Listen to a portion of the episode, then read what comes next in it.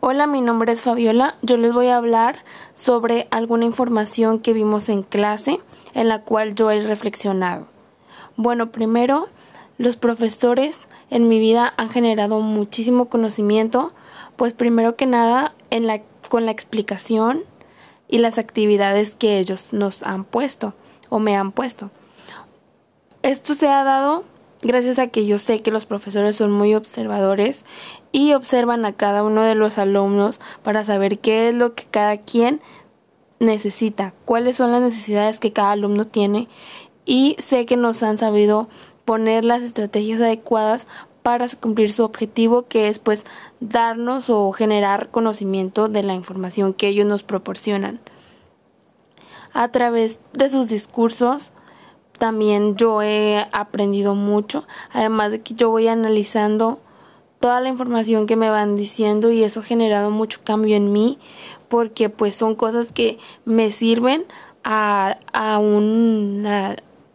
para toda la vida no nada más a corto plazo entonces todo lo que ellos me van explicando pues yo lo analizo lo reflexiono y son cosas que ya no se me olvidan porque sé que es algo muy importante no quiere decir que me acuerde al 100% de todo, pero sí muchísimas cosas que me han enseñado, yo las aprendo. Sus discursos me, me motivan mucho y pues sí generan cambio para siempre.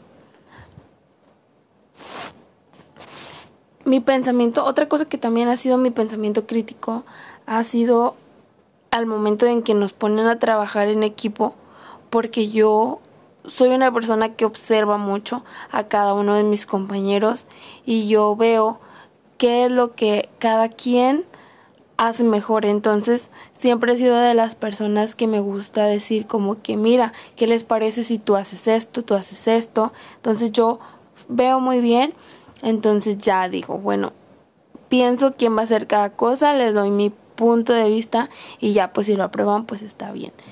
También otra cosa que yo siento que ha mejorado mi pensamiento crítico ha sido el momento de que el maestro me lanza una pregunta directa y yo estoy ni siquiera la estoy esperando. Entonces ya es como que empiezo rápido a pensar y digo será esto será esto a partir de la explicación que ellos me han dado y así es como yo pienso que ha mejorado mucho mi pensamiento crítico y sí la verdad sí nos ayudan mucho en la en la escuela los docentes en este aspecto. Una cosa que yo le cambiaría a la escuela a partir de la estructura que yo he llevado anteriormente, pues en la primaria, en la secundaria, ha sido que me gustaría que no fuera algo muy tradicional. Quisiera que sí no dejaran mucho de lado. Yo sé que sí son muy observadores y ven las necesidades de cada quien, pero creo que hay muchos docentes que no lo hacen todavía. Entonces sí me gustaría que se enfocaran un poquito más en las necesidades de cada alumno para que dejen de ser un poquito más, dejen de ser tradicionales y observen más las necesidades para que haya un mejor aprendizaje. Que apliquen, no sé, actividades más atractivas, más manera, o sea, aprender que el niño aprenda a través de jugar, todo eso, porque ahorita sí es como que muchos tienen mucha falta de atención, ya que pues ahorita se usa mucho el celular, la tablet, y sí les está afectando bastante.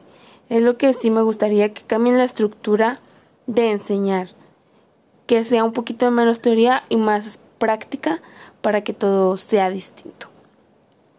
Y bueno, estas son algunas de las cosas que yo he reflexionado, que hemos visto en clase y pues la verdad sí ha sido muchísimo el cambio que yo he tenido al acudir a la escuela y que ha sido a través de los profesores.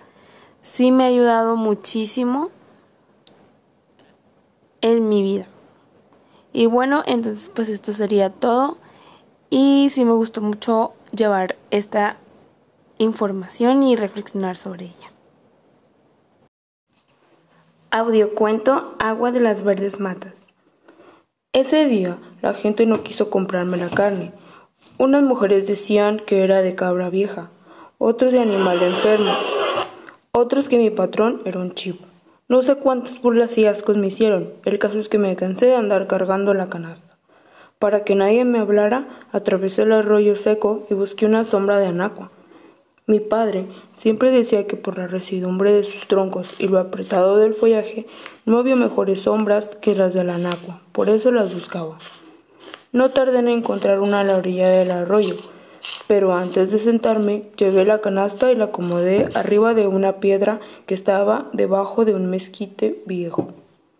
La tapé con mi camisa y puse encima el sombrero para que no se volara el trapo. Luego me vine a la nacua. Yo no quería beber, el patrón me lo había sentenciado esa mañana.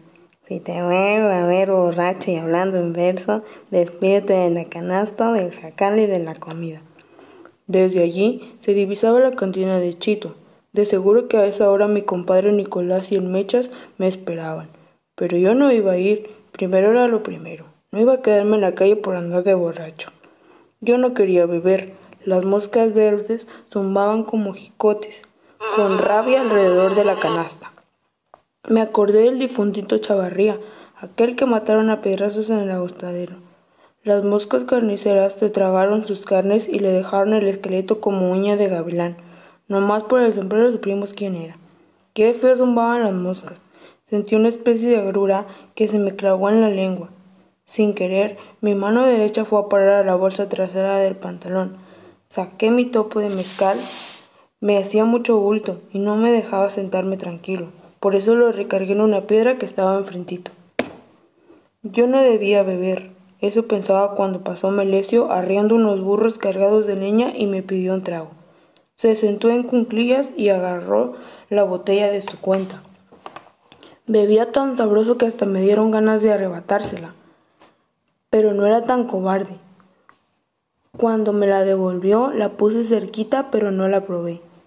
Hablamos de muchas cosas y entre plática y plática me chupé un pedazo de quiote que me regaló. Tenía la garganta seca y eso me refrescó un poco. Dejé los bagazos como extlés. Luego me preguntó por mis versos y no me hice el rogar. Con el gusto tan grande que se siente en estos casos, se los fui diciendo uno por uno, mientras él miraba al fondo del arroyo y echaba tragos. Cuando acabé, Melesio se arremangó el sombrero y me dijo muy serio. Mira, Creto, yo no sé por qué, pero tus versos ya no son los de antes. Parece que perdieron la tonada. Yo me quedé callado. Sus palabras me cayeron como una cuchillada. Sudor helado me recorría el cuerpo y en vez de respirar sentí que algo me roncaba en el pecho. La vista se me nubló cuando agarré la botella. Estuve un rato de recargado en la nacua con la vista en el suelo. Me le hice rizos animales y se fue. No quise mirarlo refrente. El ruido que hacían los burros cuando resbalaban sobre las lajas grises del arroyo me retumbaban en la cabeza.